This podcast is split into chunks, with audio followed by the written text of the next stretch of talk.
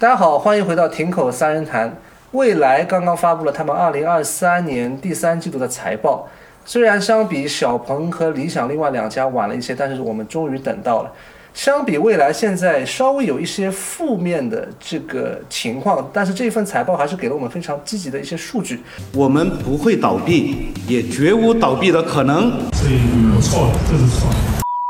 所以今天我们请来了我们的老朋友千叶，我们一起来解读一下这份财报啊背后到底啊隐藏了什么样的秘密。我们我们再来畅聊一下未来后续的发展到到底会怎么样。在中国智能汽车微股观察行业变化，我是徐正，欢迎来到亭口三人谈。这是一档谈话节目，每周和老朋友清华大学汽车博士张康康、资深汽车行业从业者朱一龙聊聊最新鲜劲爆的智能汽车行业动态。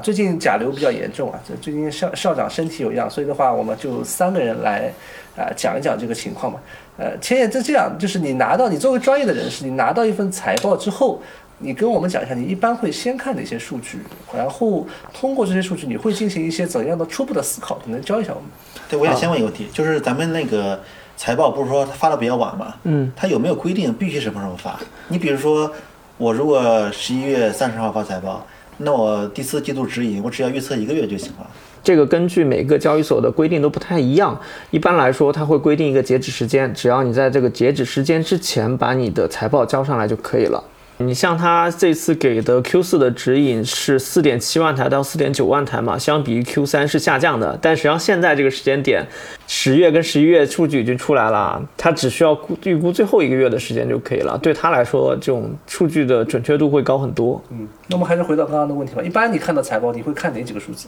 呃，这个每一家企业都不太一样的，要根据你企业的类型去做对比。举个很简单的例子，假如说我是一家做设备的企业。我是，呃，根据下游的订单来去排产的。那实际上我只要跟踪一个订单量、待交付的量就可以了。那这个信息是最关键的，但是未来作为一家车企来说，你所需要关注点就不一样了。像如果对于这种新势力企业，你首先要关注的是营收，然后营收说白了就是它的单车价值量以及它的销量，然后再其次是关注它的毛利率，然后再是正向现金流。那除此之外，你要包括它的在建工程也很重要，但相对未来来说，在建工程应该没有那么重要了。那除此之外，你要把它每一个数据，假如说同环比。出现大幅度的变化的话，你都要把每一个同环比的数据的原因找出来，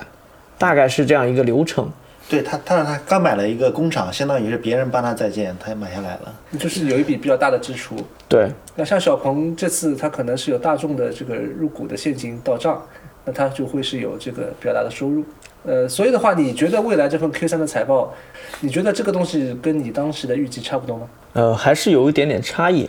呃，就是他当时给的指引，Q 三是希望毛利率大幅度提升嘛？它的毛利率 Q 三提升到百分之十一，那这个还是市场最令人兴奋的，所以它的股价造成了大幅度的上涨。主要原因是来自于这里，因为大家看到了它这个毛利率提升以及带来的利润转正的希望，这也是大家之前所市场最担心的嘛？对，但是这个时间上，嗯，有很长的一个滞后。因为他是过了两个月才发的财报嘛，对你像现在的话，实际上他这个财报反映的就是七八九这三个月，而当而我们汽车行业呢，我们可能就是除了数据之外，还会关注它当时发生什么嘛。我觉得当时有几个大事，第一个就是未来的最重要的车型 ES 六终于改款开始批量交付了，我记得七月应该是交付比较多的，应该是七八千辆吧。然后呢，还有一个就是它坚持了很多年的。换电服务，你可以解绑，可以省三万块钱。嗯，那是七月份，好像那次应该是七月份。呃，因为这两件事情就是非常重要的，因为很多可能要买未来车的用户就等着改款，这是一个积蓄的很多的一个需求。另外一个就是，呃，解绑之后换电服务实际上相当于是一个降价。对。啊，然后呢，如果你是老客户的话，你本身如果是有这么一个换电权益，你现在买一新的 ES 六，你不仅不用掏那三万块钱了。你以前那个权益还可以再折成三万块钱，这样的话相当于是比原来那个价格要少六万，这样的话其实也是一个比较大的，相当于是变相促销吧。就是说从我行为来看，我不是降价，我只是说分开卖了。是，但是从这个用户买车来看，我就是买便宜了。呃，特别是那些不太需要换电的人来说，确实是便宜很多。应该讲，我们这两个月觉得未来好像啊碰到了很多问题，甚至啊秦力宏不得不公开的来回应说我们不会倒闭啊，就就到了这个。但其实我们因为这两个月或者是说这一年，汽车行业变化太快了。对于未来这个企业可能更快。然后其实我们再回顾一下七月份的时候，呃，刚刚康博说了两点，一个是 ES 六的大批量的交付，嗯，第二个是它的等于是优惠之后，它的其实整个销量是往上走的。而且不仅往上走，而且当时其实际上它还是有一个呃突破性的一个作用，因为今年整个上半年，凡是超过三十万以上的纯电 SUV 是都卖不出去，就是不管你是谁都卖不出去。大家甚至行业都在想一个问题，就是纯电 SUV，纯电纯电 SUV 是不是就不应该造三十万以上的？嗯，然后呢，可以说是七月份开始，蔚来 ES 六打破了这样一个魔咒，而且它一旦打破之后呢，它的竞品也都开始那个呃开始上升了，因为这实际上对消费者来说也是一种呃一一一种影响吧，就觉得这个产品应该是合理的，我可以买。你像它的竞品，你包括包括智己 L 2 4 7都有上涨，呃，小鹏 G 九就涨得就更多了。我觉得它当时实际上，就是我们现在发的是 Q 三财报嘛，当时所对应的那三个月，实际上未来的整个势头感觉是非常好的。嗯嗯，就是说这个节奏变化太快，如果是你的这个战略如果跟不上的话，或者没有提前预判的话，可能就会一步慢，嗯，然后步步被动。是的，就是这个财报出来，大家其实都在看啊，未来这个非常好，但是跟大家感觉就是有一种矛盾，跟现在啊未来所碰到的一些问题可能有些矛盾。那其实就是因为它晚了这两个月，对这两个月变化的时间，可能就会造成大家的这种感觉的差距。对你像千叶的话，他看财报，看 Q 看 Q 三财报，他会先翻到 Q 二指引，对比这两个差异是吧？你像我们普通吃瓜群众看财报，我们就站在现在是十二月了，对，我们来看七八九月，是的然后我们就会对比它现在的这么一个整个情况和当时差异。你像我的话，像也包括我很多人啊，就代表一些不太懂财报的超话群众，就觉得好像前两年还在回应要不要倒闭，这一看。啊，这什么呃？为什么毛利率百分之十一都上涨？为什么没有一个不好的？难道有什么秘密在这个深海之下？呃 也也是我们今天请请您来的一个秘密。我刚刚你讲了毛利率嘛，然后除了毛利率，其实还有很多一些参数。现金流的话，啊，现金储备除了理想的八百多亿的话，它其实还是相对比较高的，啊，毛利率它相比小鹏的负的啊也是不错的。那现金流这块，呃，你觉得后背后有什么信息可以挖掘？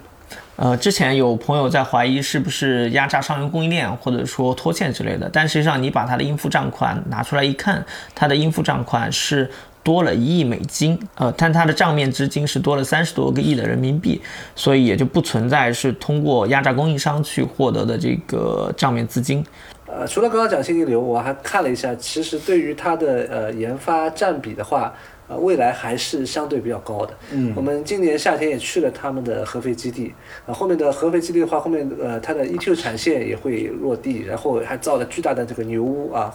现在的话那边变成一个呃工业旅游参观景点了。我们当时第一次去的时候还挺震撼的，现在的话啊、在网上也能听看到挺多的这个信息。嗯，然后包括它的研发，研发的话，其实呃，我们也知道最近的话，未来可能面临了一波裁裁员，对但是这个也是在 Q 四发生的，对吧？这个没有影响到，呃，这个和 Q 三没有关系。啊，其他的你觉得还有哪些数据会对你比较印象比较深？然后涉及到研发问题的话，我们可以对比一套数据啊，是你这个就是背不出来了是吧？这个 背不出来严谨一点，掏个电脑啊，这个数据非常的多。呃然后根据各公司的年报，然后蔚来汽车在二二年年底的时候，它的研发人员是一万零二十五人，但是小鹏的研发人员是六千三百一十三人。然后再对比一下，理想是最少的，没没想到搞技术的小鹏，对人数只有未来的一半多一点。所以他从财报上看，他的这个研发占比的确也不高，就是没有未来那么高。然后理想的研发人员只有四千八百三十八人。那是可以不可以这样理解？就是说，既然小鹏能把技术做好，那我未来我把这个研发人员砍到六千，应该也是可以做到同等好的。但是你像那砍六千之后，毛利率会上升到多少呢？这个这个这个要算啊这个要算，这个要算啊。呃没办法一下子拍出来。啊。那的确，像像千叶说的，他又手机手机就是至少是几百个，一个在深圳，好像在 OPPO 总部边上。啊然后马上又是呃，其实我们也知道，他之前一直在做这个呃圆柱电池。啊，现在可能就快啊不做了，但可能也是又是大量的人。然后其实我们上次也看到了他们的这个碳化硅的芯片啊，甚至连碳化硅的这个封装内部的一些东西，他们都在自己做。那就是这个东西铺开去，就像李斌今年九月份啊，在那个宝钢啊秀的那张 PPT 一样，它有十一个框。当时我就觉得这十一个框不得了，这一个框后面就是啊大量的这个资金的投入，所以的话堆出来了它这么多的这个研发投入。是，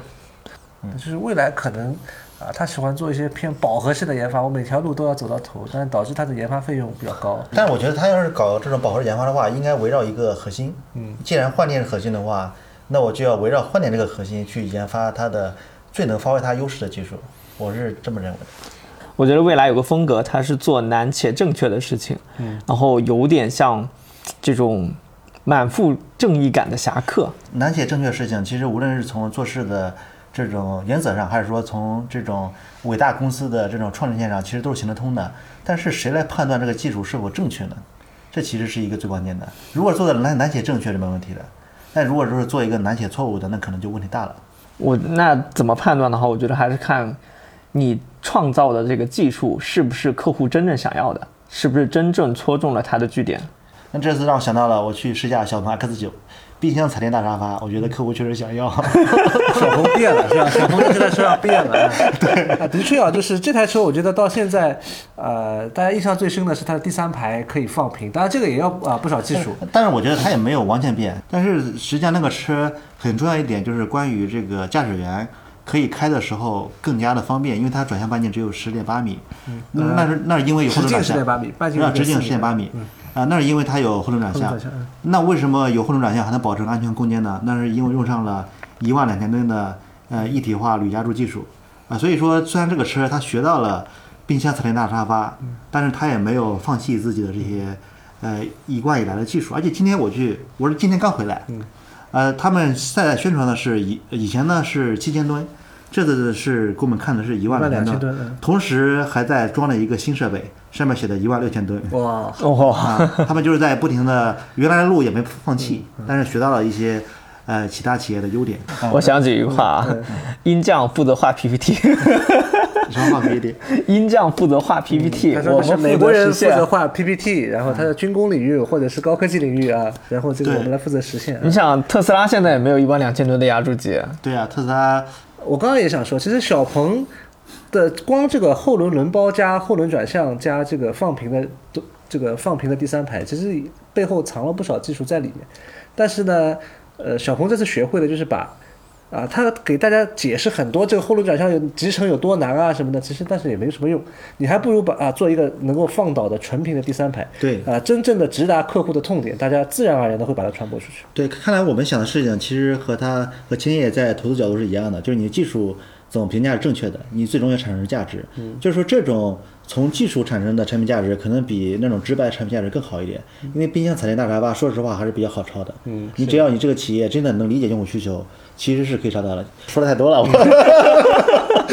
我们还是呃说回未来，今天的主角应该更多的是未来，因为今天讲财报，小鹏跟理想两家财报大家发出来，我们觉得嗯平平无奇嘛，就这样哈。对平平无奇的啊也不叫平平，就是完全是意料之中。嗯他和他之前的指引一样嗯，就和他自己的预期一样，和现在的整个的外界对他的预期也一样。是的，是的。你发出来之后也一样，嗯，差所以啊，发出来之后大家看，嗯，挺好，然后没有就就没有然后。其实未来。大家之前觉得他，哎呀，好像也挺悲观，但是你我们回看上个礼拜啊，未来其实一直是舞台中间的主角啊，刚刚和这个第一是先和长安签署了这个换电的这个合作协议，然后一周以内马上又跟这个吉利啊两家都是非常大的传统企业啊，又是跟老大又签署了这个换电方面的合作协议，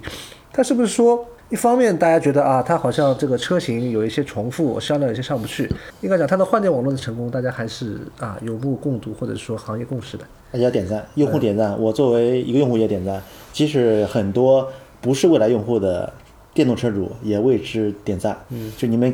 他通常会批评自己的设计。你看人家未来建了那么多，你们也不去建一点。充电站、换电站不是这样的。那 就是从这块来看，呃，他们现在也有传言，就是说可能未来能源公司有可能会从未来汽车公司中间可能会剥离啊，作为一种类似于基础设施或者是第三方啊服务机构来提供。嗯，对，而且这不仅是外界传言吧，因为他们自身的那个财报的沟通会中也说了，不排除 New Power 独立融资的可能性。嗯，那要独立融资的话，那实际上这应该就算是两个公司了吧？嗯，对，嗯啊，从这一块的话，其实应该讲，它呃年初的话应该是一千三百个换电站吧，嗯，对，现在在是二千二，啊，两千两百个啊。他三月份的时候开了一个发布会，说今年我要造一千个换电站，本来目标是四百个，现在我要造一千个，然后到年底现在还剩一个月，基本上实现，基本实现啊这个要实现应该是没有任何难度的，现在看来一个月要造一百个。嗯，应该挺快的。就二零二三年立的 flag 要实现，应该讲挺难，但是这一块它好像啊呃整个推进的过程还是相对比较顺利的。就不知道今年的 New Day 会不会把 NT 三点零的嗯这么整个的技术平台给展示出来？因为我们知道从 NT 一点零到二点零，实际上它这个换电的电池是没换的，它换电站换了一点，增加了容量，提高了速度，但是电池是没换的。啊，而电池呢，实际上就是我们换电站和车的一个连接的一个纽带，连接的点啊是最关键的一部分。就目前披露的这么一个呃情况来看，就是说八百伏更薄，更薄对呃，然后呢，电压应该比较高。他说的是电驱动系统的电压可能是比目前市面上最高的还高，高啊那可能最高电压要到九百伏。但是它除此之外就没有说是其他的一些变化。我就想的是，如果是说只有这些的话，我觉得还不够有想象力。哎，我希望它就是我的个人希望，它 NT 三点零想把这个，它不仅要讲这个电池的变化，还要讲这个电池的尺寸的变化，嗯，电池两端的这个电驱动系统怎么布置，然后底盘怎么布置，把这一整套东西全部都讲出来，是一个非常完美的优化，我觉得才比较好。呃，要不然的话，其实我觉得对于很多的那个公司来说，包括未来一直很未来的粉丝一直在传言的奔驰的这个谁谁谁又来了合作，但但其实我有时候我站在这个呃 BBA 的角度来看，让我去接受目前这一代的换电其实是很困难的。啊是对，因为这与它的以前的叫做几十年的造车理念都是很难兼容。你想的，我要是接受你的话，我需要改变自己，那这个事情就很难办。嗯而且我我也只是一个当代领导是吧？我这百年的基业不能 在这变化呀。所以说，如果是说 NT 三点零它造到的不仅是电池牛逼，呃，电驱动系统也牛逼，而且它的还有很强的这种灵活性，然后让别人去接受我这么一个换电体系，我是不用付出很多代价的啊，或者是说。呃，我愿意在我的最主要的事情上愿意用你这个技术，我觉得这才是一种成功。而且这样的话，未来我觉得可以，我相信它可以走得非常非常远。但是要做到这一点的话，其实还是需要基础上是需要有很多的工作要做的。这点我比较担心啊，我只是表达一个期望和一个担心。嗯我比较担心的是我们这期节目的进度啊，因为马上就要未来 New Day 了，对吧？啊我们在 New Day 之前把我们的这个呃项目的疑问放出去，然后我们再看看 New Day 上能不能对得到一些答复。对所以说我觉得应该是他们今年比较大的一个点。而且我们要观察一下，你比如说吉利和长安不是合作了吗？包括后面可能还会有一些更重磅的企业可能要合作。当这些企业其实这些集团它其实下面的品牌很多，车型更多，那么他是否愿意在自己最核心的品牌上的最核心车型上用上换电，实际上是才决定了那个集团对于换电这件事情的态度。信心啊，对，如果他只是用一个边缘的，呃呃私私生子一样的 品牌，呃，然后呢，然后呃一个不太重要车型，那其实意义不是很大。对，那那甚至可能会反而会拖累拖累啊啊。。对，但是我觉得，呃，作为一个比较大的企业，我也能理解，嗯。呃，一开始不会把，就像我们打牌，一开始不会把啊、最重要的那张牌上来就出出来，嗯，但可能会从一些啊、就边缘品牌来进行一些试探或者是试点，我我想起一家公司啊，中国铁塔，嗯。嗯。它实际上就是为运营商三大家嘛共建一个基础换电体系啊。嗯。那现在这个 New Power 实际上做的事情是一样的，只不过上面缺了一个类似于国资委这样的机构来把这个三家汽车公司联联合在一嗯起。那实际上这个难度实际上是非常大的，因为我们知道电池作为汽车的关键零部件，它和整个底盘交互的地方特别多。你但凡要接受一个现有的电池，那你整个汽车底盘都要重新做设计，这里面实际上双方博弈的点会非常非常多。是的，但好在它已经开了这个头，我觉得后面会越来越好的做下去。然后站在投资者的角度上来讲，如果说能把更多的合合作伙伴拉进来，我觉得是将来未来汽车绝对的护城河。嗯而且但是从现在来看啊，它其实推换电也不是啊今年才推的，但是今年取得了比较大的突破。应该讲从这个角度来看，它的大家看中的肯定是它的这个三点零平台，而不是现在这个一点零、二点零这个巨大的这个电啊，池。对，因为这个太老了。这个太老了，而且很大很厚，你要兼容它的话，车必须啊最小最小就是未来现在这个车的尺寸，那这样的话品牌限制还是相对比较高的。而且你你是我记得当时我们去那个呃合肥工厂的时候，也说我们电驱动系统为什么要做这么一个设计？嗯呃，就是因为电池留给我们的空间不多了，我们需要这么来做嘛。是的那那如果是 ND 3 6能解决这个问题的话，就降低了电驱动设计的难度，也降低了其他企业和它合作的难度。呃，我不知道学长，你从那个